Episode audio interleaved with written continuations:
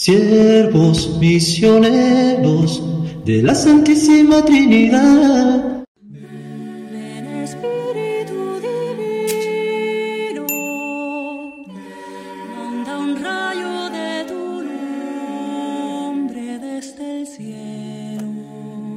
Este es su servidor, el Padre Roberto Mena, siervo misionero de la Santísima Trinidad. Ya nos encontramos en el martes de la octava semana del tiempo ordinario le pedimos al Señor que nos ayude e ilumine. Concédenos, Señor, que tu poder pacificador dirija el curso de los acontecimientos del mundo y que tu iglesia se regocije al poder servirte con tranquilidad. Por nuestro Señor Jesucristo, tu Hijo, que contigo vive y reina en la unidad del Espíritu Santo, y es Dios por los siglos de los siglos. Amén.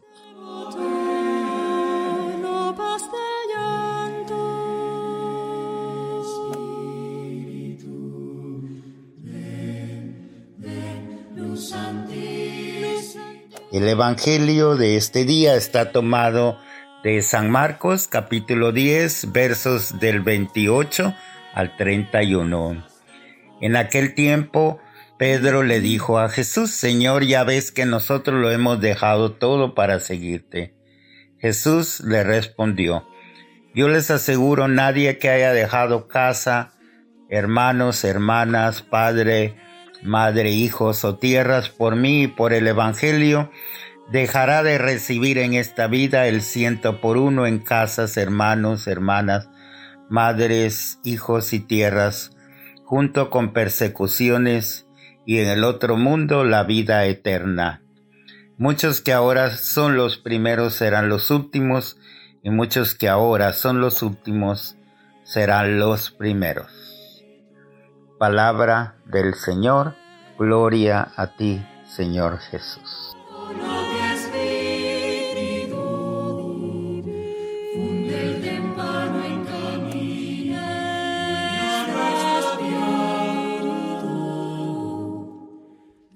Los que en ti esperan. Entonces, ¿qué es más importante?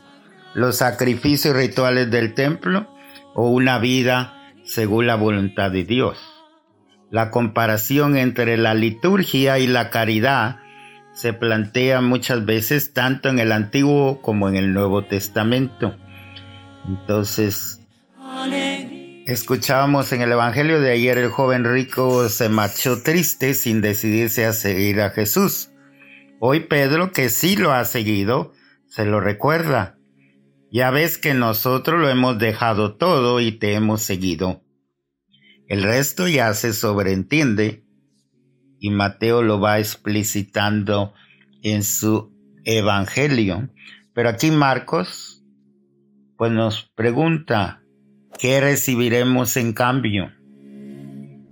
La respuesta de Jesús es esperanzadora y al mismo tiempo misteriosa, porque recibirá en este tiempo cien veces más y en la edad futura la vida eterna.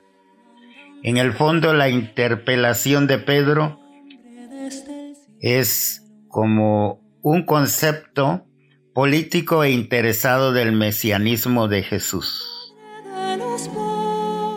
Entonces, pregunta acaso una madre cuánto le van a pagar por tener hijos. Pone un amigo precio a un favor.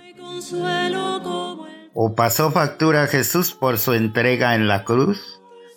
Los discípulos buscan puestos de honor, recompensas humanas, soluciones económicas y políticas.